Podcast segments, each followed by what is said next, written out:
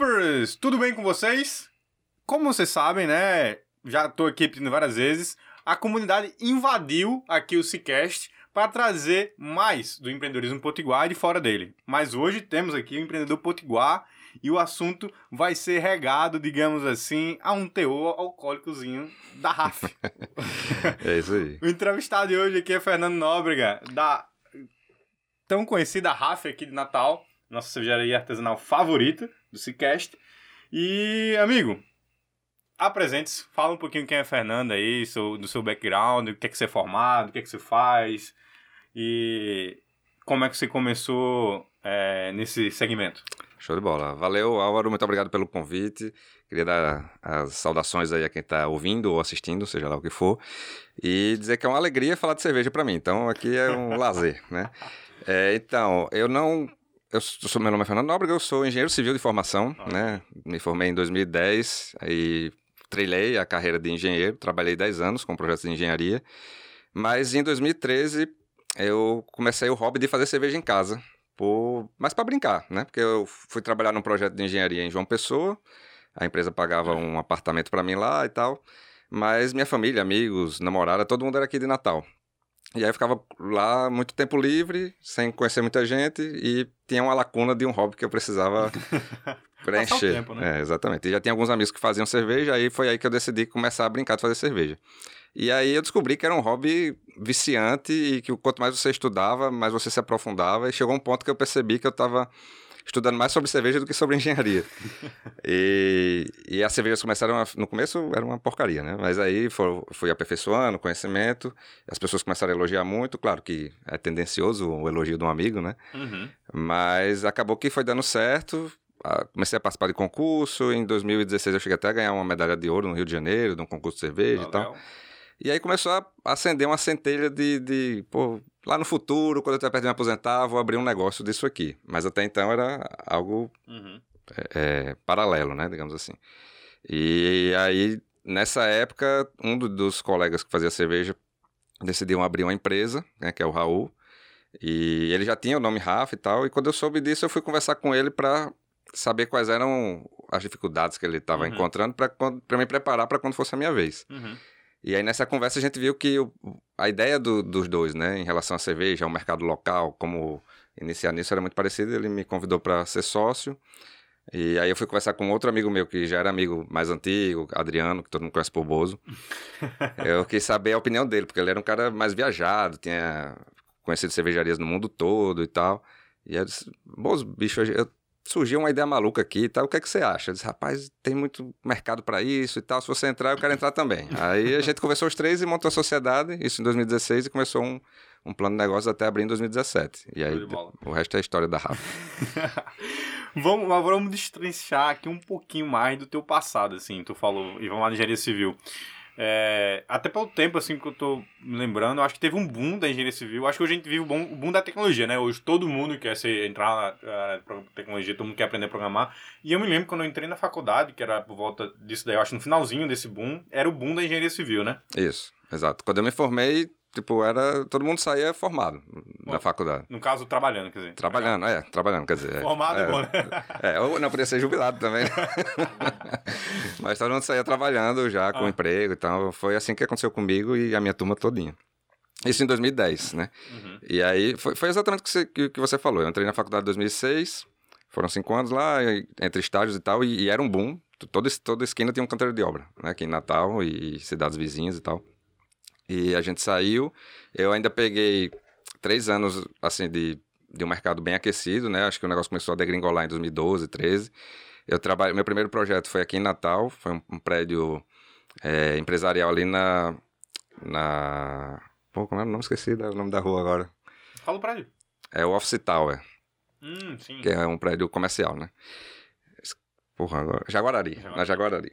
Aí quando eu estava finalizando o Office Tal, isso em dois, começo de 2013, eu recebi um convite para ir para a obra de um hospital em João Pessoa, uhum. que é o Hospital Nossa Senhora das Neves.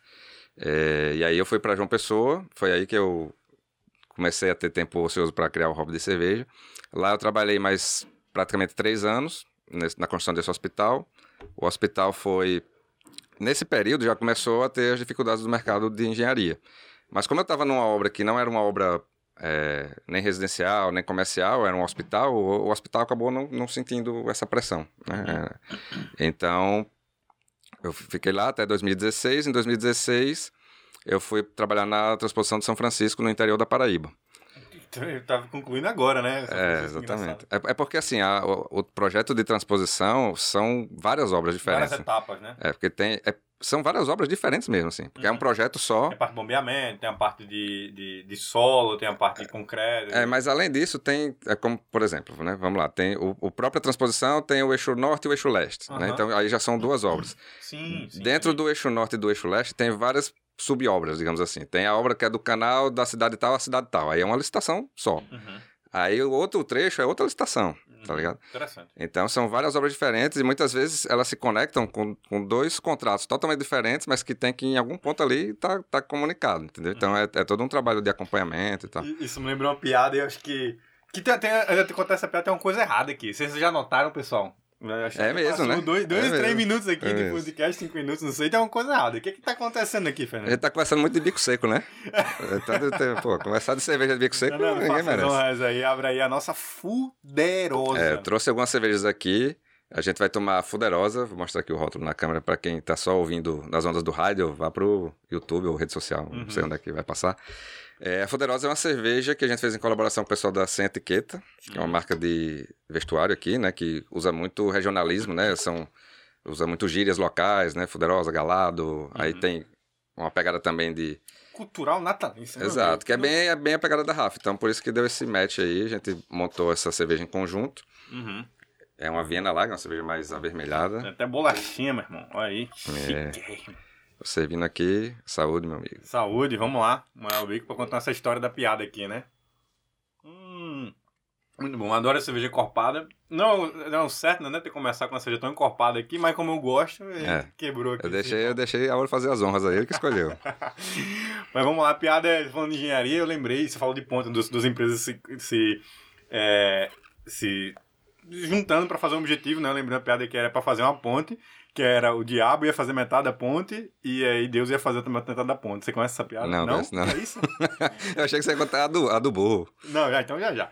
Aí o, o, o diabo foi, começou a fazer a obra, beleza, aí ele com o binóculo lá, olhando a ponte, né? Imagina a ponte lá do Natal, que é autona, ele olhando assim lá no nevoeiro, nada de chegar a parte de Deus, né? Que é a parte é, iluminada da ponte. A parte das trevas lá, andando, andando, andando, ele, cara, eu vou chegar aqui na metade, que eu só posso ir até metade e nada aqui, nada.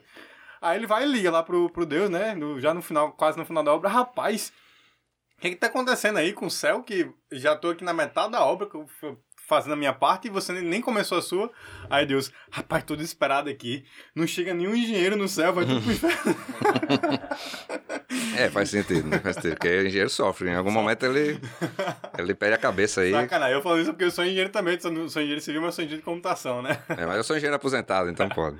Aposentado não, viu? Só pra ficar. Porque às vezes eu falo que sou engenheiro aposentado, porque eu parei de trabalhar, a galera acha que é sério, assim, que eu sou uhum. aposentado por invalidez, mas é não, é só, é só porque eu parei de atuar. Não, é.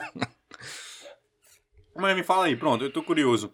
Como é que foi, assim, isso pra, pra tua família? Eu, consigo, eu, eu fico tentando imaginar isso pra minha família. Pessoal, não, eu não vou mais trabalhar com engenharia, vou trabalhar com cerveja. Como é que foi? É porque não foi tão traumático, porque teve uma transição, Sim, né? né? A, a, a, começou a ver, eita, entrando dinheiro, né? É, a minha carreira de engenheiro patrocinou o meu projeto uhum. é, da cervejaria, né? Então, tanto o meu quanto dos meus sócios, né? Nós abrimos em 2017, mas os três tinham suas carreiras em paralelo. Eu continuei atuando com engenharia até 2020. É, Adriano é dentista e continua até hoje. E Raul é engenheiro químico e também continua até hoje. Adriano é dentista. É. É engraçado é. pensar isso, viu? Até pelo nome dele. É. Exatamente. então, assim, e, eu, e, assim, a gente já conversou muito, nós três, brincando e tal. Se não fosse isso, a gente provavelmente teria desistido em algum momento da cervejaria, porque é, apesar de ser um mercado que está muito aquecido, está começando agora, está surgindo cerveja artesanal em todo canto e tal, é um, um, negócio muito difícil, né? É uma indústria. Você está montando uma indústria. Por mais que, que seja artesanal, tem a legislação de indústria, você tem imposto de indústria, a gente é tributado igual a Ambev. Então, assim, uhum. tem, tem, o cara acha que é só oba-oba e quando vai para a parte do bastidor, aí vê como é difícil o negócio. Quanto é que tá, só por curiosidade, o imposto da, indústria? É menor do que o de varejo? Quanto é que tá? Eu realmente não sei, tô, sou leigo. É porque cada indústria é diferente, né? No caso da indústria de bebidas e de cerveja Deve ser especificamente. mais caro porque é álcool. É, exatamente. Não é um produto de necessidade, de primeira necessidade, né? Então, hoje a gente paga em torno de... Varia porque a gente é do Simples, então, a- de acordo com a faixa do Simples. Mas é em torno de 30%, 35%. Caraca, Quando- lapada, viu? Quando a gente começou, as, as cervejas, cervejas em geral, nem poderiam se enquadrar no Simples. Então, era tudo lucro presumido. Aí era 45% de, de cara, assim. Nossa senhora. Aí Meu em Deus. 2018, aí teve uma instrução aí que, que de- permitiu as cervejarias entrarem no Simples de acordo com o faturamento. Aí melhorou um pouco o negócio, mas ainda é pancada. Tá chegando Tiradentes aí, o Feré Tiradentes, né? ele morreu por causa de um quinto, né? Mas Pois é, Pois é. 45%. Achei que ele tinha morrido duas vezes pra não pagar isso. exatamente. Engraçado. Mas e aí, cara, eu falei a você, né? No começo da pandemia, todo mundo não tinha o que fazer em casa. E é, eu, eu caiu pra mim, que o YouTube botou, né? É, um cara chamado Falando Cerveja Fácil. E aí bateu em mim esse cara ensinando a fazer cerveja em casa de uma maneira muito fácil, absurdamente fácil. Que era tipo assim. Parecia até uma trap ele ensinando assim a fazer cerveja. Parecia Sim. ser muito fácil mesmo. Nome- Até o do canal é Cerveja Fácil. e aí eu quase comprava um, acho que é o Kit Biab, como é que fala? É Biab. Você começou por ele, conta aí o Não, não. começo. Como é que você fez isso aí? O Biab é Brew in a Bag, né? É Isso, Brina Bag. que você faz a cerveja num, num Na verdade, são dois recipientes, só que é um dentro do outro, então você ocupa menos espaço e tal. É um caldeirão que funciona faz uma feijoada. É, exatamente. Pra, pra fazer cerveja, realmente não é difícil. É trabalhoso, porque exige muito trabalho de braçal, mas não é um, ciência de foguete nem nada disso. É, quando eu comecei a fazer, eu fui por esse caminho. Comprei uns, aqueles caldeirão de, de feijoada, de caranguejada, essas coisas. E aí, só que eu não tinha um, não queria fazer o bring na bag, porque você perde um pouco de eficiência quando você faz assim no, no mesmo recipiente. Tô por fora, eu acredito. Aí, aí, aí eu comprei três caldeirões desse, aí fazia a, as- a passagem por gravidade, botava um mais alto, outro mais baixo. O, o negócio é relativamente simples, ainda mais pra gente que estudou engenharia. É, vasos comunicantes. Exatamente. É, inclusive ensina a gente a, a é, como chama, purificar água, né? Com o processo de decantação. É, exatamente. Então, assim, não é muito complicado. O, o problema é que é trabalho braçal. Então, você começa a fazer... Inclusive, Adriano até tirando comigo, meu sócio, porque a primeira vez que eu vi um processo de produção de cerveja foi na casa de praia dele, em Genipabu. E eu não fazia ainda na época. E aí, quando eu fui lá, ele começou a fazer, a gente começou, eram umas 8, 9 horas da manhã, tinha que moer o grão, não sei o quê, aí tinha todo o processo. Muito, não, é verdade, mas eu já sei o que vai estar na tarde, né? Você falou isso. É, aí terminou, eram umas 3, 4 da tarde. E aí eu pensei, pô, agora que a gente vai tomar, né? Aí eu disse, nada, isso aqui vai fermentar é, e maturar durante uns 20 dias ainda pra gente poder tomar. Aí eu fiquei... Da vida, né? É, eu, pô, você tá louco, nunca que eu vou fazer isso, velho.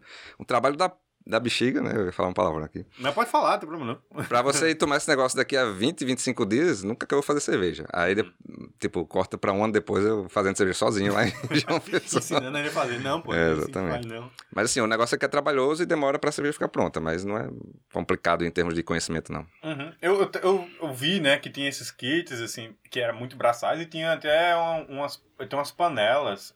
Que não, é quase uma fosse uma mini, eh, mini indústria que você com- compra pra sua casa, que é uma panela elétrica, ela bota Sim, todo o com ponto, resistência e tal. ponto de fervura, ela já também filtra e tal. Pronto, né? o... Eu quase comprava essa, que era uns 1.500, 1.800, já era entrar mais, tipo, entrando mais no jogo, né? Mais arrojado o investimento, né? É, ela é, assim, o legal de- de- disso aí é que você acaba sendo, é uma coisa mais prática, mas é, ocupa menos espaço e tal, mas você perde um pouco do, do conhecimento do processo todo, porque Sim, quando você faz a coisa mais separada, você sabe exatamente o porquê daquilo e tal, isso aí já meio que entrega o pacote pronto, digamos assim, né? Uhum. E assim, quando você começou a fazer suas primeiras. é, como posso dizer, batches, né? Como pode dizer, sua primeira fornada, não é? É, a gente, batelada, sei lá, alguma É, coisa assim. enfim, suas primeiras A gente chama bet, tá? lotes. os seus primeiros lotes, digamos assim, artesanais, né? Você chegou a vender ou é tipo, realmente tudo porcaria? Não, não, não é aquela porcaria, mas não pode, né? Não pode... Não, vender entre amigos, tipo assim, vamos fazer uma cotinha de pessoa aqui, eu vou fazer um chopp Não, porque eu fazia 20 litros. E aí o que, é que acontecia muito? A gente... só pra consumo próprio. Não, porque a gente tem um, tinha um grupo de amigos que cada um fazia 20, 30, 50 litros. Então a gente trocava muito essa cerveja. Então, Ah. então, desses 20 litros eu separava lá, sei lá, 12 garrafas pra mim. E o resto eu levava pra reunião com os amigos. Aí entregava uma minha e pegava de um amigo e tal. Então a gente tinha muito esse intercâmbio, né? Tinha até na. Ainda existe, né? Uma associação, que é a Serva, Uhum. Associação de Cervejeiros Tá Caseiros. mais devagar, inclusive, né? Tá, porque a pandemia atrapalhou muito, né? A Serva era muito pautada nas reuniões, nas festas e tal, e do- de dois anos pra cá isso morgou, né? Tem que voltar. É, vamos votar, vamos votar. E, e aí, tipo, o, que eu fazia era basicamente para esses momentos, né? De, de confraternização, de mandar para alguém que eu queria opinião, né? Eu não cheguei a vender, não, só com, quando a gente montou a Rafa mesmo. E é, nesse, nesse contexto, assim, de, de fazer cerveja em casa, isso até, per- perdão, assim, entrar muito nesse nicho, mas é, você preferia fazer né, ela enga- engarrafada ou você, tipo, usava, é, qual o nome? É Keg, né? É, é- que é o barril Keg de é um chopp, né? barrilzinho, né? É, exato. É, que você consegue reencher. Eu sempre né? preferi fazer em garrafa porque eu queria justamente ter mais opiniões. Quando, o legal de tipo fazer você faz o keg, o barril, quando você vai para uma festa. É muito mais prático você plugar um plugar que a gente chama quando você conecta, né, o barril na chopeira. Porque aí todo mundo pega da, da torneira ali e vai tomando e tal, então a festa fica mais dinâmica, digamos assim. Mas como eu queria, tipo, trazer uma cerveja para Álvaro, uma cerveja para um amigo, uma cerveja para mandar para um cara que mora em outra cidade. Então eu sempre gostei de fazer garrafa porque eu tinha mais opção de feedback e eu conseguia monitorar eh, a evolução da cerveja ao longo do tempo. Então, eh, essa cerveja que eu ganhei o prêmio, quando, quando eu fiz ela, eu achava uma porcaria. Ela saiu muito doce, assim que ela ficou pronta, sabe? E aí eu deixei ela escanteada no canto do quarto lá em João Pessoa durante uns seis meses. E aí, um fim de semana eu vim para Natal e disse, rapaz, eu vou dar fim a essas garrafas aqui, vou levar lá, vai ter uma, uma confraternização de amigos. Aí trouxe, aí a gente abriu uma. Aí tem Diego, que é dono da Eufratos, uma distribuidora de cerveja artesanal aqui, um cara bem entendido de cerveja. Aí quando ele tomou, ele fez. Fernando, essa aqui é aquela cerveja que a gente tomou, que tava muito doce lá atrás, não sei o que. Eu disse, é. Rapaz, essa cerveja tá espetacular. Maturou, né? Maturou, exatamente. Ela era uma cerveja muito alcoólica, ela tinha 9% de álcool.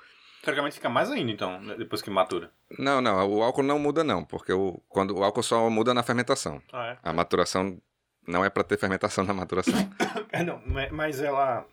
Ela. É, é pasteurizada, essa daí? não, Engasguei aqui agora, não? não, porque eu, eu consegui deixar ela em temperatura ambiente, porque ela é uma cerveja muito doce, por isso que, por ser alcoólica eu tinha que botar muito malta, ela ficou muito doce e tal. Uhum. E aí eu fiz um prime muito baixo, que era quando a gente bota para gerar o, o gás. Certo. Então, eu já sabendo que ela era muito doce, eu segurei muito a carbonatação da cerveja, Uhum. entendeu? E o estilo por si só já não era muito carbonatado, então ela segurou legal. Muitos termos técnicos, pessoal, mas. É. quer uma dica aí, assiste Cerveja Fácil. E eu acho que o próprio Fernando tem um podcast que você fala nesses termos lá, explica. Fala, fala. A gente, não necessariamente. O podcast é o Hora Copo, né? Que é um podcast em colaboração da RAF com a Papo de Mídias, da Erika Azusa. E a gente fala sobre cerveja e tudo que envolve cerveja. Então a gente tem programa de cerveja e saúde, cerveja e música, cerveja e esporte, enfim. E, e tem alguns episódios que são focados na produção. Tem um que é focado em produção de cerveja em casa, tem um que é com um diretor da serva, então tem episódio pra todo. Entre em contato comigo aqui, no, no- ou no YouTube, ou no Spotify, no meu próprio Instagram, no de Fernando, que a gente manda esse episódio pro cara dar a entrada aí. Eu também Exatamente. mando aí algumas coisas do Cerveja Fácil, que eu, que eu curto bastante o material deles. Exatamente. Mas, vamos lá. Então, é, eu, eu fiz essa pergunta do keg e da garrafa justamente nisso. E eu digo isso porque minha, minha, minha mulher tá num- numa empreitada aí de começar a vender cookie. E eu falei pra ela que mais importante do que vender, e vender é importante pra saber se ela quer comprar. Mas é coletar feedback. Então, se você consegue empacotar, a gente tava no sem empacotar, tipo, pacote de 5 ou de 1. Um. Eu falei, vamos empacotar de 1, um, porque você consegue entregar mais pra mais pessoas e coletar mais feedbacks. Exato. Então, acho que é uma coisa alinhada eu- que eu, que eu curti aqui, cara, já de escutar, é você fazer garrafa com essa estratégia, É, né? isso assim, não era nem comercial, né? Na época eu fazia sozinho, mas eu sempre gostei muito dessa avaliação do que eu faço, sabe? Uhum. Eu sempre eu- sempre gostei de me só entrar pra fazer alguma coisa se fosse pra fazer bem feito, né? E, é, e eu sempre tenho, eu sou muito crítico com, com as coisas que eu faço, e eu sempre gosto de dar avaliação das outras pessoas também, principalmente pessoas que eu sei que têm o que contribuir. Então, é, é para mim, qualquer coisa que eu for fazer, eu vou, vou sempre ter essa pegada de, de ter a avaliação da galera, de ficar atento a isso. É tanto que as redes sociais da RAF, eu tô sempre de olho, assim. Por mais que a gente tenha uma equipe de social media, de não sei o quê, eu sempre tô olhando as DMs do Instagram, olhando a avaliação do Google, olhando tudo, porque muitas vezes é é uma pequena coisa ali que você pode transportar pro seu negócio e, e- e ter uma melhoria, né? Um pequeno comentário, às vezes o cara comentou ali, ah, eu gostei, mas, sei lá, uma besteira ali, eu consigo fazer a leitura do que, do que melhorar para aquilo não acontecer mais. Vou pegar esse ponto que você falou aí de olhar coisas no Google, né? O Google Analytics, imagino, e, e no, no, no DM. Métricas, no final, afinal das contas. Já dá no, no, no- do bloco, no segundo bloco. Mas deixa eu cavucar, eh, cavucar mais, né? Sobre o seu passado. E, assim, teve um momento que você começou a vender antes de montar o CNPJ, ou tipo, Não. meio entre amigos? Não. Não. sempre, se só começou a vender mesmo, mesmo entre amigos, só depois que montou o CNPJ e... Exato, exatamente. Por, por isso que eu falei, né? Não era um volume muito grande. Talvez se fosse um volume maior, eu até tivesse vendido, mas não, não dava. Assim, eu- o que eu queria fazer era mesmo tomar com amigos, ter feedback e tal, e, e os 20 litros que eu fazia não, não, não tinha... Se eu fosse vender, eu ia vender, pô, 3, 4 garrafas, não faz nem diferença. Então, E quando você montou a RAF, assim mesmo, então foi o CNPJ já, é, você, tipo, imagina que teve sido feito em investimentos graduais, né? Como você falou, você- ninguém era dedicado ao negócio e foi meio que uma migração. É, onde é que era? Era é, a, a instalação física era na casa de alguém ainda? Não, ou era tipo, na, na selva? Porque a selva tinha essa estrutura de você poder alugar um espaço para fazer. Como é que era essa? Ou você era é, cervejaria cigana? Você puder até explicar o que é cervejaria cigana no processo? é, cervejaria cigano é aquele cara que faz cerveja na, na estrutura de outra empresa, digamos assim. Exato. Então, a gente, na RAF, hoje, fabrica cervejas de dois ciganos, que é a Hop Mundo e a Trek Bee. Então, a RAF tem lá a sua estrutura, a gente fez um investimento de fábrica, e a Trek Bee e a Hop Mundo não quis fazer esse investimento, por opção, mas sabia que a gente tinha uma certa capacidade ociosa. Então, nessa capacidade ociosa, a gente rentabiliza fazendo produto de outra marca. né? Hoje a gente nem está pegando mais porque já não tem essa capacidade ociosa. Mas é isso, é você praticamente alugar a produção industrial de alguém. É, a RAF, ela começou já é, O plano inicial de Raul, quando ele era, era ele sozinho, era na casa dele, em Parnamirim. É, e aí, quando entrou eu e Adriano, a gente aumentou o escopo, né? Porque tinha mais condição de investimento e tinha mais braço para trabalhar também, então dava para fazer algo mais, mais robusto, Uhum. digamos assim. E aí a gente passou, o plano de negócio da gente foi praticamente um ano, assim, entre teste de receita, é, definição de estratégias comerciais e tal, e montagem da, da estrutura física. A gente teve, foi em dois lugares, praticamente com o contrato fechado, na última hora dava uma zebra. O primeiro deu uma zebra porque a gente descobriu que não tinha é, licença da prefeitura. Aí, pô, você imagina abrir uma indústria num terreno que daqui Já a vai dar treta. É difícil, É. né? Imagina abrir. um- Nossa senhora. Aí o segundo, a gente foi abrir, fez o projeto, tudo, não sei o quê. Quando chamou, aí a gente, para não cair no mesmo problema, chamou um, um despachante da prefeitura, que assim, que tinha contato lá com a prefeitura e tal. Disse, Rapaz, aqui tá tudo ok em termos de documentação, mas pro negócio que vocês querem abrir, é, não tem o recuo frontal que precisa. Então é um risco e disse, Não, não vou investir um- uma cacetada de dinheiro aqui para ter esse risco, né? Uhum. A gente voltou para estaca zero, até que a- encontrou o galpão lá no Posto Novo Horizonte, em Já Candelária. começou lá? Já começou lá. Caraca, que louco. E ali foi uma, uma sorte, assim, porque a gente viu o anúncio na OLX, e aí eu vi, pô, esse galpão, pro que a gente quer fazer, tá, cabe muito, assim, é bem localizado e tal. Eu acho muito mais do que vocês precisavam na época, né? Muito mais, a gente começou, ocupava um, um- um quinto do espaço ali. Ainda na época, né, ainda era, os equipamentos ainda eram, tipo assim, panelas ou era já naqueles, a maquinária mais industrial mesmo? Era um maquinário mais industrial, mas não era aquele. Esse foi, inclusive, a primeira grande lição que, que a gente tomou do barato que sai caro. mas, mas só para concluir o lance do, do, Do espaço, primeiro do espaço. espaço. Quando a gente viu o anúncio, aí eu, pô, esse, esse posto é do, da família do Matheus, que era um cara que era sócio da serva.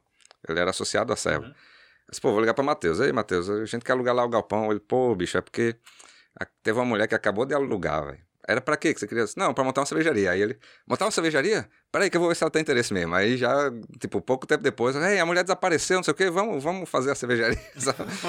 Aí a gente alugou lá. Que é um ganha-ganha, né? Hoje em dia tem muitos negócios assim, né? Você monta um- um- uma parada e você quer negócios em volta dessa, do, do teu negócio que acaba criando economia interna ali, né? Como, por exemplo, aqui tem o Seaway, que tem um barão de café que é bom para negócios, que aí tem o C-Hub, você tá aqui conversando com o seu cliente e depois, É. pô, vocês todos vão se conectando. Quanto mais negócios entrelaçados, mais todo mundo sai ganhando. É Exato. isso. E lá não foi uma, uma coisa muito inusitada, porque é um posto de gasolina. Isso, que falar É um- a gente tem, abriu uma indústria nos fundos de um posto de gasolina. E nesse posto de gasolina tem uma conveniência, tem um- uma franquia do Subway, tem uma conveni uma como é? lotérica, tem um né, tem uma lotérica. tem uma lotérica lá dentro. Então assim, tem um fluxo de pessoas e do lado tem uma agência do Banco do Brasil e da Caixa Econômica. né? Sim, é verdade. É. Então tem um fluxo muito grande de pessoas ali. E a gente, na fachada do, do galpão, para quem nunca foi, tem um grafite ve- verde, um verde bem. Agora tá meio desbotado, né? Que a gente vai fazer uma reforma, mas no começo era um verde bem chamativo. é isso, é. não, Eu sempre, sempre pensei que era aquele verde mesmo. aquele verde. É, tem quatro anos já sofrendo ali. É, e aí a gente abriu já com uma demanda que a gente não planejava, assim, porque a galera passava ali e ficava curioso, né? Via um, um O que, lobo. que é isso, né? Um lobo, né? É, exatamente. Via um lobo verde lá, então que vai ser isso? Aí o pessoal do posto dizia, não, vai ser uma cervejaria e tal. Quando a gente abriu, tipo, quatro meses depois de ter feito a arte, aí já tinha gente querendo conhecer, sabe? Então foi bem interessante esse, esse networking do posto de gasolina. Pô, legal. É, e como é que foi esse barato que saiu caro? Tô curioso. Ainda, tá, ainda estamos falando sobre o passado, eu acho que ainda é na, na, na pauta. Sim, é... Como os três sócios faziam cerveja, a gente conhecia o processo, então a gente foi ingênuo o suficiente para contratar um torneiro. Nossa, um torneiro já sei.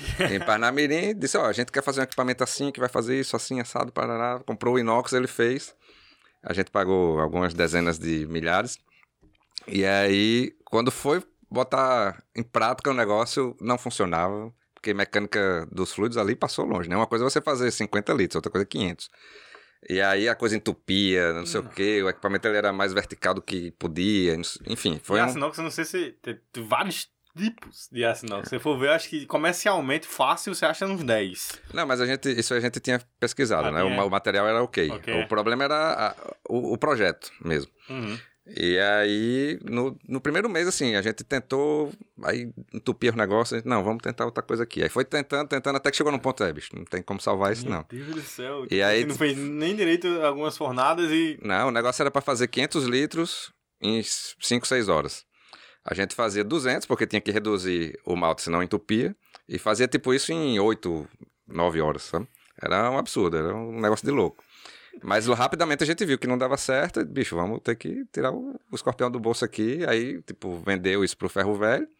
e teve que comprar realmente agora na empresa do Sul lá, que era tinha know-how, tinha projetos já, não sei quantos anos de experiência. E foi a, a primeira lição, assim, do, do barato que sai caro.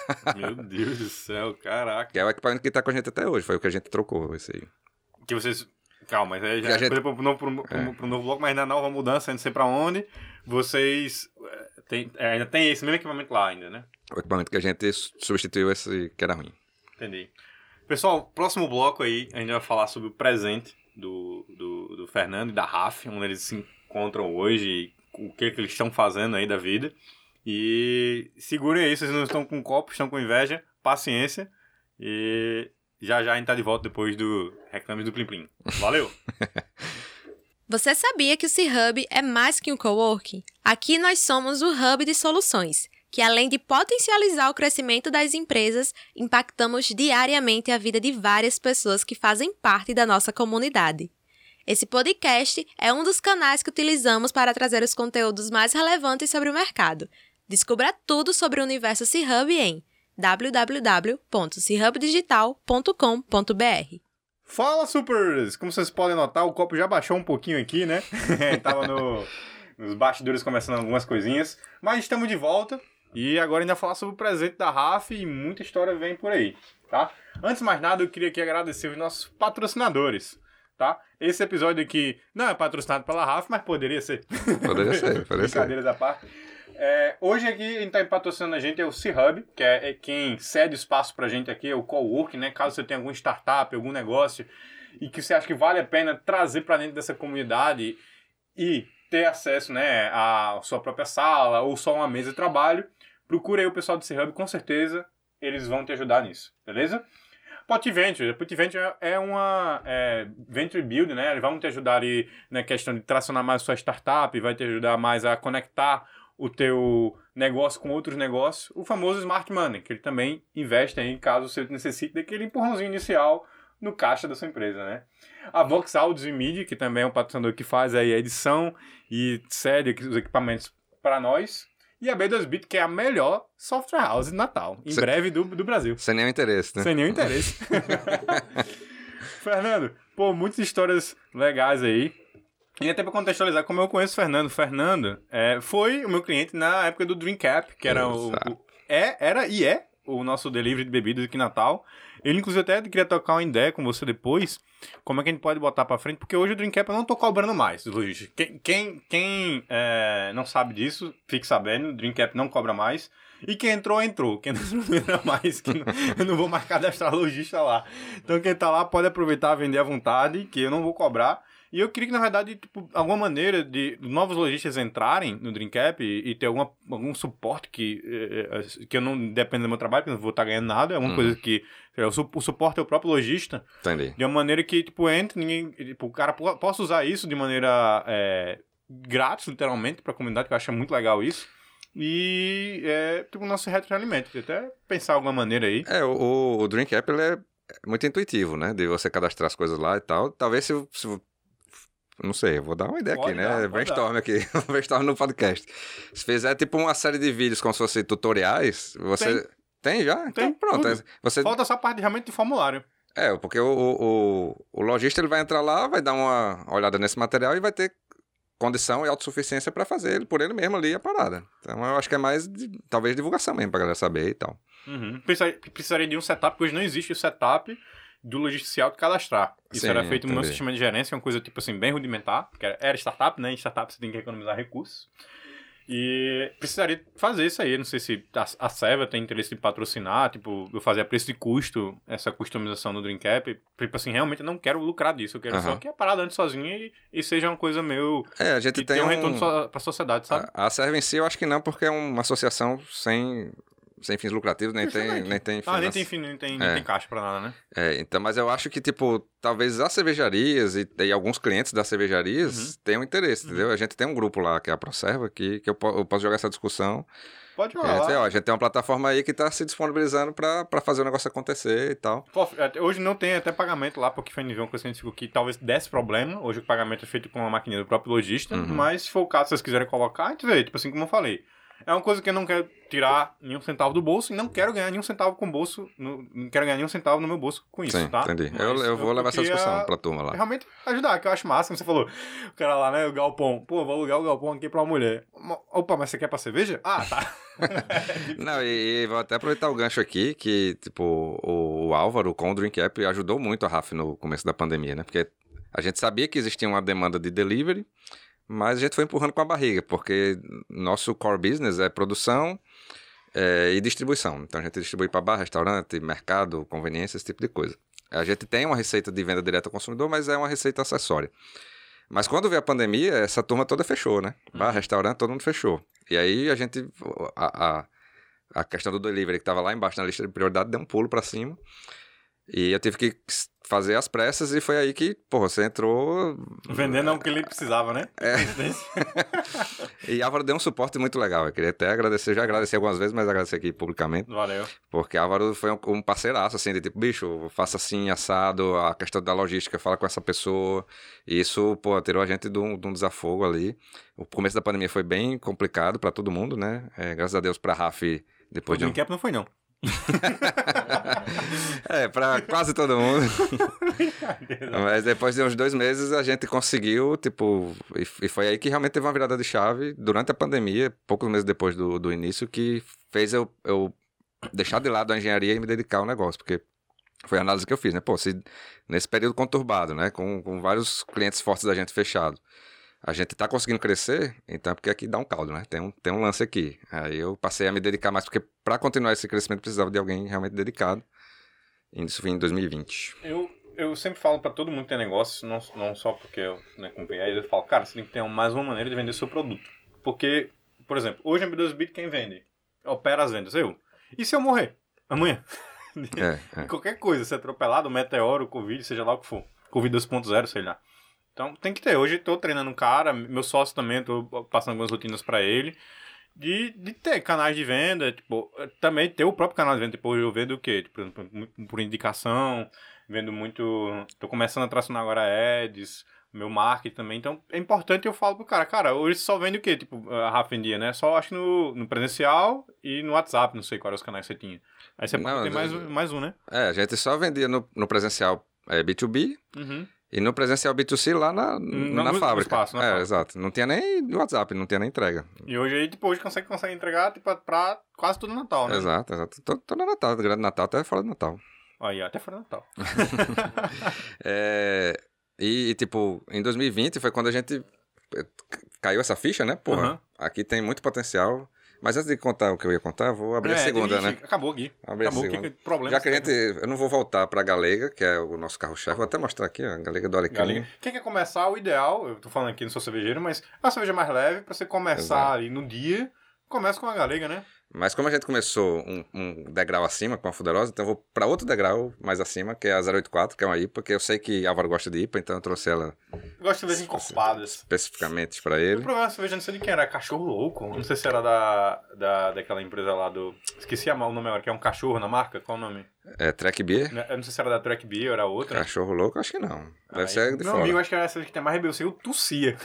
O cara arregaçou no, no lúpulo, né, que deixa amargor. Eu tossia, eu falei, caraca, essa aqui é a boa. Descobri meu limite hoje. Cachorro louco, essa eu não conheço não, vou pesquisar depois. Eu, eu encontrei ela, foi na pessoal lá do Somos Cervejeiros, Sim. que também foi meu cliente.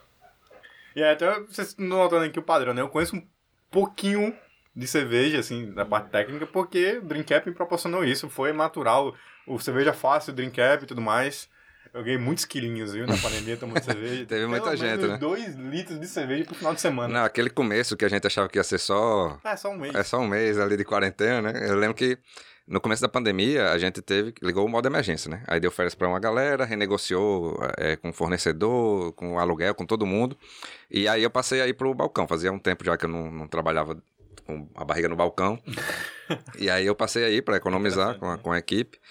E quando eu tava. É, é um trabalho cansativo, né? A gente É. abria no sábado de manhã, era até engraçado, porque chegava. Nessa época também a gente começou a fazer um trabalho em rede social mais ativo e eu comecei a aparecer. Porque É verdade. eu não aparecia muito e tal, mas precisava de alguém, né, comunicando as coisas.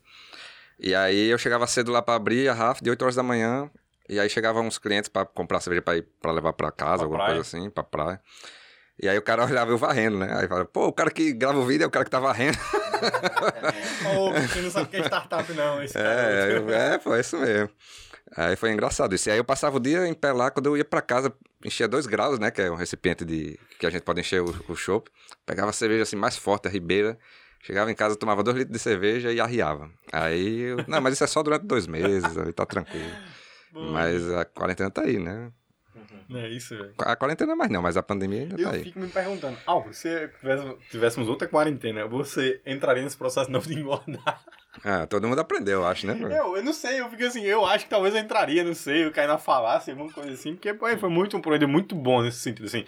Logicamente que foi mal pra saúde, mas foi bom, o cara se, se libertou nesse sentido. Pô, É, foi uma coisa que mudou a rotina do cara, né? É, mudou, pô, faz não sei quantos anos que eu faço a mesma coisa, agora eu Acho que em. Santa Catarina do Sul tem a semana do saco cheio, que é uma semana normal, útil, mas que a galera não trabalha. Porra, Assim, a galera joga, é, semana do saco cheio, Tipo sabe isso não? um carnaval no meio do ano aí. É, é um carnaval, eu acho que, não sei, acho que é em outubro, setembro, coisa- uma parada assim, tipo, é a semana útil, que a galera jovem não vai pra aula, tipo, tem, tem aula, mas a galera não vai, é só festa, show e tudo mais, a galera jovem, assim, ela que não trabalha, sério Sim. mesmo, que aí, pra, sério, Mas mesmo, eu vou. pra fora, né? vamos, vamos criar essa cultura aqui, pô. A galera millennial aí. Semana do, do tá- não, tão, não tão jovem, né? Tipo, a gente já não é tão jovem. É, mas, pô, é interessante.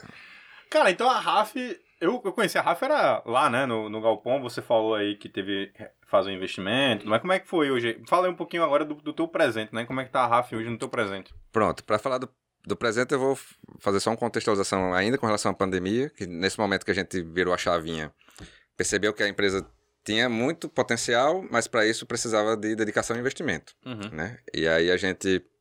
O primeiro grande investimento que a gente fez foi automatizar o processo de invase, porque começou a ter demanda de supermercado, por exemplo, o Nordestão, né, que é uma grande rede aqui local, e a gente não tinha condição de atender porque fazia coisa muito rudimentar. Então a gente teve que investir pesado num equipamento automatizado.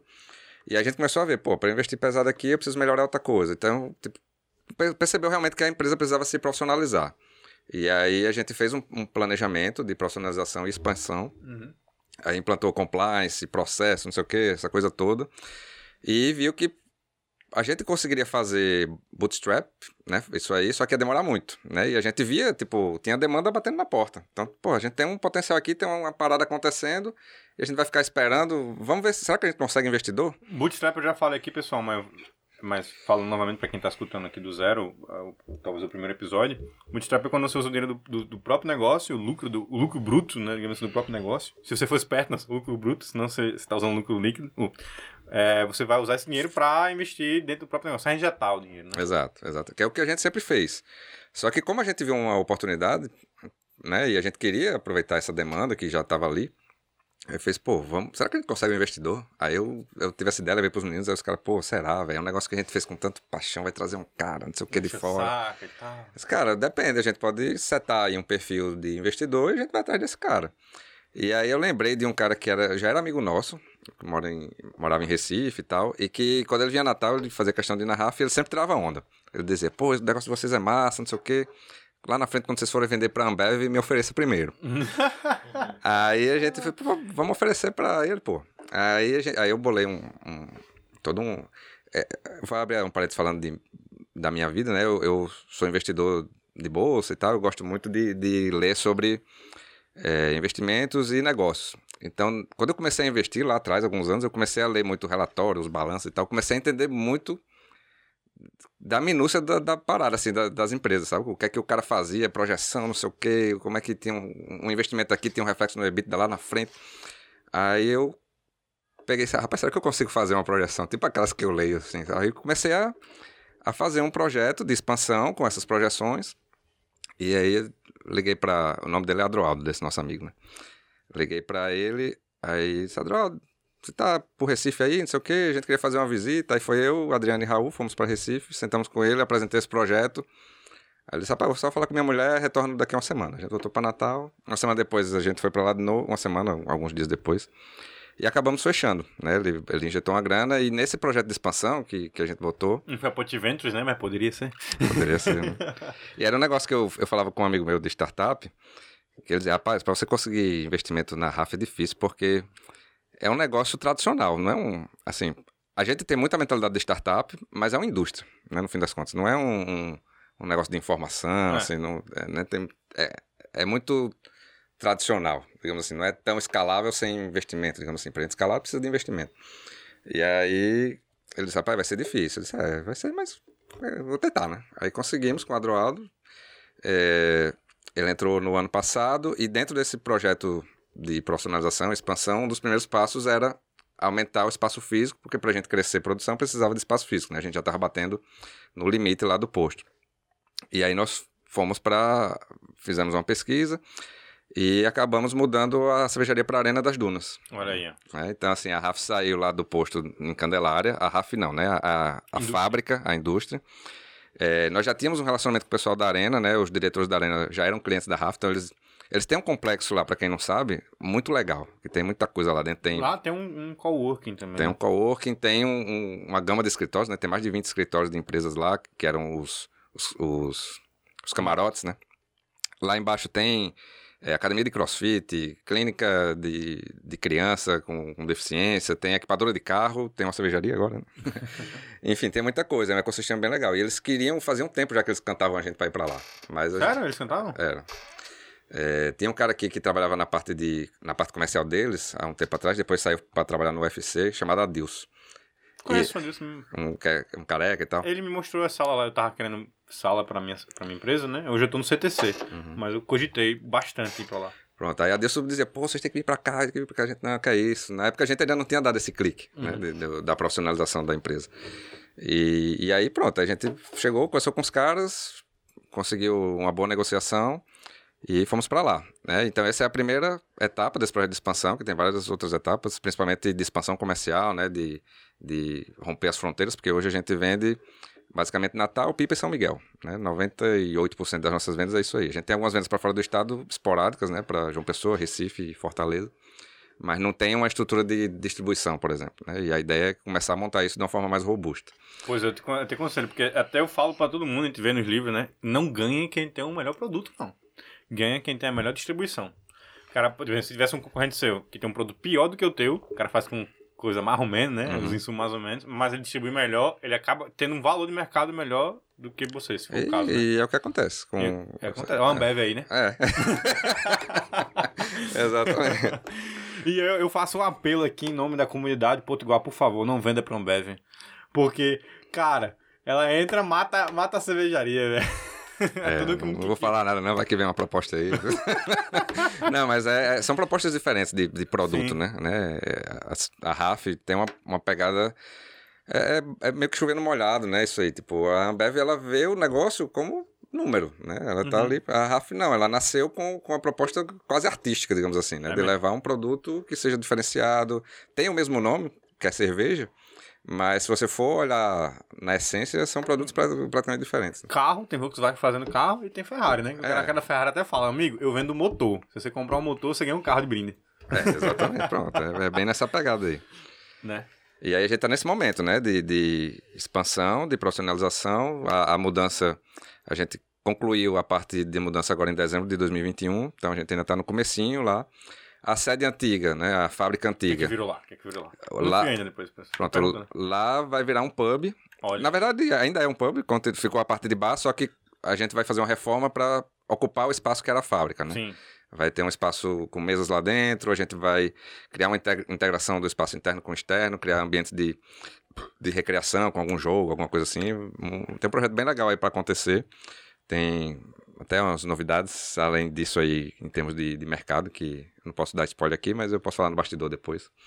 Eu não sei se é isso, mas. Não sei realmente. Mas seria massa ter uma parada de puta, um automatizado também, né? bem na moda, assim, para os novos bares, pubs, né? Uhum. O cara comprar o crédito e tudo mais e usar lá na- no, na, no shopper, né? Que é a torneira, Aham. no, no automático. Eu acho bem legal isso. É, não, não é isso, não. E isso já existe aqui em Natal, né? Existe. É um bar chamado Abissal. né? Exato, o pessoal da Abissal faz isso, inclusive muito legal o bar da Abissal, quem puder vá conhecer. As cervejas são muito boas também. É, e essa questão aí é até legal, essa discussão, porque ela é muito legal e tem os, os ônus, o ônus e o bônus, né? É, a gente, quando foi montar a RAF, a primeira RAF lá no posto, a gente pensou em botar esse sistema. Mas o que é que a gente, é, quando foi fazer o- o- a análise lá de pontos fortes e fracos e tal, o que é que a gente viu? Que tipo, o, o mercado aqui ele é muito novo. Né? Então, muitos dos nossos clientes não conhecem nada de cerveja. E você ter a interação no Duas balcão. coisas, né? Dois, dois piques pro cara. É isso? Não. Assim, eu- dos eu falo, o cara vai ser introduzido ao o, ponto de o que é cerveja artesanal e depois a um, um ponto de cerveja automatizada, digamos assim. Sim, não, mas, É, não é, é- mas não é só isso. É, é o, o cara ter alguém ali pra trocar ideia. Sim, Pra, expli- apresentar, pra né? explicar, pra ele provar. Tipo, lá na RAF, tipo, a gente é tipo uma sorveteria. O cara chega lá, tem 12, 12 cervejas diferentes. Ele quer, ah, eu quero experimentar um pouquinho dessa, quero um pouquinho Eu dessa. sou esse, viu? E aí você tem um atendente ali pra explicar, não, essa aqui usa um malte e tal, essa aqui tem outro, não sei o quê, aí o cara experimenta, pô, ah, queria repetir essa. Então essa, isso aí faz diferença na experiência do cara que tá começando agora. Vou falar uma maldade aqui. Às vezes eu já sei os atendentes da RAF, e aí eu chego lá quando sei que é um cara novo, eu falo, não, deixa eu provar isso aqui. É, safadeza. Aí você sai provando tudo. Mas a gente, a gente até teve al- alguns, alguns clientes que, que trabalham com consultoria que dizem, pô, você perde muita cerveja com esse negócio de prova, o cara fica querendo repetir. Eu disse, cara, o que eu perco aqui e o que eu ganho de, de receita colateral, digamos assim, do cara que provou e gostou, não tem nem comparação, velho. Ninguém sabe como é que é o processo, o cara vai lá É. encher um copo, o cara às vezes é- perde metade do copo em espuma. É, isso aí, se o cara não tiver o, o processo de serviço bem, bem equalizado, o cara tem desperdício maior do que aquela prova. É, do que aquela prova. Tipo, é grande, grande sacação esse cara teve, né? Nossa.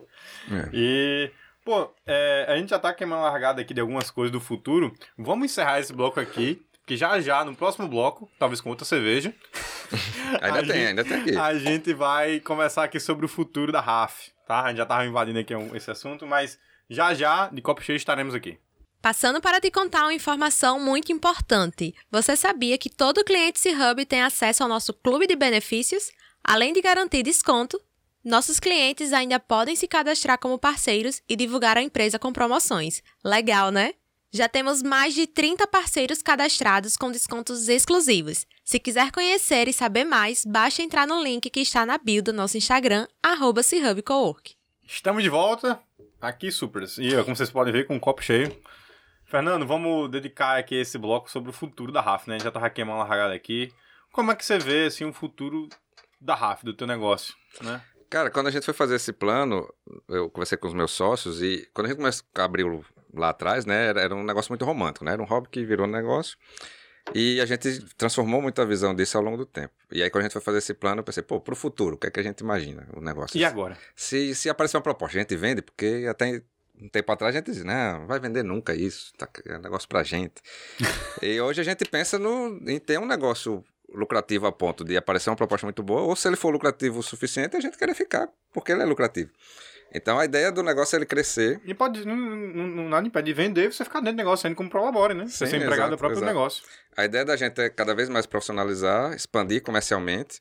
Hoje a gente tem uma pegada de conteúdo, né? Então a, a RAF, ela passou a, a abordar não só a cerveja, né? A RAF deixou de ser só um líquido e a gente quer explorar um ecossistema. Eu gosto de me espelhar muito na Red Bull, por exemplo, que tem toda uma pegada de esporte, de não necessariamente que a RAF vá para o esporte, mas a gente gosta muito de ir para o lado cultural, por exemplo, de música, de, dessas coisas. Então a ideia é que cada vez mais passe a ser uma marca de entretenimento, de alegria, de momentos de confraternização, sabe? A gente quer ir muito para esse lado que vai acabar ajudando a expandir comercialmente a marca, né? Então é é nesse pe- nessa pegada que o projeto da gente está indo. E é interessante que eu vejo que está muito relacionado o que as outras empresas estão fazendo, como você falou, né? A Red Bull. E aqui, por conta de Potiguar, o C-Hub está fazendo isso. Ele, mapa- ele tem um, um gerente de comunidade só fazendo isso. Isso aqui que a gente tá fazendo aqui é uma coisa, é um, é um subnegócio que alimenta o negócio, agora- o negócio geral e, enfim, alimenta todos os outros negócios em volta, né? E Exato. você tá fazendo isso. Também tem o podcast, né? Que é o Hora no Copo. Exato. É, Hora copo. Pô, Hora hora, copo, perdão. Hora no copo. É, que eu não sei porque acho que tem um reloginho dentro do copo, é uma É, coisa assim, aí eu confundi. É, mas em- isso aí, o cara acha que montar a empresa é só fazer o produto. E mais uma vez, o cara apaixonado pelo produto e o cara que mais se ferra, né? É, exatamente. Você, tem que ter o, o horizonte aberto, né? Saber até a tendência, né? Até onde o, o, a o propósito da sua empresa pode ir. Você- Às vezes você se limita sem saber ali, né? Se você se ficar só nessa, no que você nasceu querendo fazer, passa um cavalo selado do seu lado e você não, não monta nele. Uhum. E, e a gente tem que estar aberto aí para novas oportunidades. É mesmo, co- co- como eu tá falando, se é mesmo se o caso extremo que vendesse, você ainda conseguiria ainda trabalhar lá dentro. Pô, eu gosto tanto aqui, ainda é minha fonte de renda, quero viver disso. sei lá, Exato, pode, exato. tipo, vender e tipo, ter Prolabore e ir aumentando esse Prolabore, porque você vai ser, Exatamente. você é o CEO da parada. E pra, por exemplo, a Ambev que comprar, vai achar mil maravilhas, né? É, tem, tem muitas oportunidades, assim, tem muitas possibilidades, né? Então, Uhum. é, é, o negócio é fazer um negócio bem feito que as coisas vão acontecendo. Uhum, entendi. Vocês já pensaram em fazer outros, outros líquidos além Já, de, de- de cerveja? Já. Esse é algo que tá aí no roadmap. Porque, por exemplo, eu tive na expansão do Drink Cap, é, a gente chegou em Recife e João Pessoa. É, e lá tem uma cerveja, esqueci o nome agora da cerveja, que ele tem a cerveja e tem a vodka dessa cerveja. Em Recife? É, Não sei. pô, esqueci o nome agora. E aí, enfim, eu acho que é um caminho que tipo, o maquinário não é o mesmo, mas é parecido, né? Me conta um pouquinho disso, se você já planejou nisso. É, a gente, nesse- a gente nesse- tem esse planejamento. Hoje a gente ainda não fabrica nenhuma bebida além de cerveja, mas a gente já começou a explorar comercialmente. Então a gente tem é, parcerias com kombucha. A gente até pensou em fazer kombucha, só que tem uma questão de contaminação que, que é um risco muito grande. É. Ixi. Então a gente teria que Eu- criar um, praticamente uma nova planta fabril para fazer kombucha. E por enquanto a gente ainda deixou isso em stand-by. Então- teria que ser fermentado, não, o não fermentado, pra poder fazer essa. É, porque a kombucha, ela, ela é, é basicamente um, um outro ser vivo que, que fermenta a kombucha, Uhum. né? E aí, se você usar os mesmos equipamentos, tem um grande risco de contaminação cruzada, né? De, de um ficar um resquício daquele micro-organismo pra ir pra cerveja e já era. Se ficar com gosto de kombucha, meu amigo, É, todo mundo exatamente. ia vazar da Rafa. Mas a gente fez uma parceria com uma empresa local de kombucha, comercializa. A gente começou a comercializar drinks também, né? Lá no- nos nossos Verdade. bares, né? Que foi uma parceria com a Zanzi. Drinks com cerveja, né? Com as nossas cervejas. Então, minha, gente- minha mulher provou, inclusive, no último jogo do América. É, teve aí. exatamente. A gente tem uma parceria com a Aviator, que é um gin lá de Salvador. É, e a ideia, a gente começou assim, para sentir comercialmente a parada, mas a ideia é que a gente comece a explorar isso de, pegando uma coisa mais é, verticalizada, né? Pô, Então, legal. com- Desde o, da fabricação e tal. Você já pensou em fazer água gaseificada, assim? Porque nos Estados Unidos tem muito esse vertical, a água com sabor, água flavorizada, que a Uhum. fala, né? Já, é um, eu acho um segmento que podia ser agregado ali, que eu não sei, talvez use o mesmo, mesmo maquinário. Inclusive, uma coisa que minha mulher já pensou em fazer. Ela tá montando de cookies, mas sempre gostou muito também desse negócio de, de água flavorizada. É, rapaz, confesso que eu nunca parei para estudar um pouco sobre isso, né? Uhum. A gente estudou kombucha porque tem uma pegada de saúde, né? E, Uhum. tipo, a Rafa tem muito a ver com isso. É, essa questão da água saborizada talvez mereça um estudo a mais, né? A gente nunca parou para ver, mas vale Uhum. a pena aí para mais uma coisa para entrar no leque. Pai, mas se, se precisar de alguém pra testar, ah, sei lá, o próximo leak que eu vou fazer, pode contar comigo. Não, viu? com certeza, com certeza. Você tá sempre lá, então acaba testando de todo jeito. Então tá ótimo. Ai, inclusive, também era uma coisa que eu achei participar. Eu nunca participei de uma abraçagem. Abraçagem é um processo de fazer a cerveja, né? Exato. É, é, é, pra fazer cerveja é cozinhar, né? Uhum. Então, nunca participei. Eu queria, queria... É, uma abraçagem, ela hoje lá na RAF, ela dura em torno de 4 a 5 horas. Ixi, Maria. O Nossa processo. Senhora. Então você pode pegar uma parte ali, ou então se você tiver muito disponível, você pode. Ah, tarde toda, então. É, exatamente. É, é, Mas a gente tem um negócio lá, que é até legal falar aqui. Antes da pandemia, a gente fazia os tours lá na fábrica, Uhum. é, gratuito, inclusive, nos sábados e tal, e a gente é, é, abortou por conta da pandemia, né? Não podia ter aglomeração, aquela coisa toda.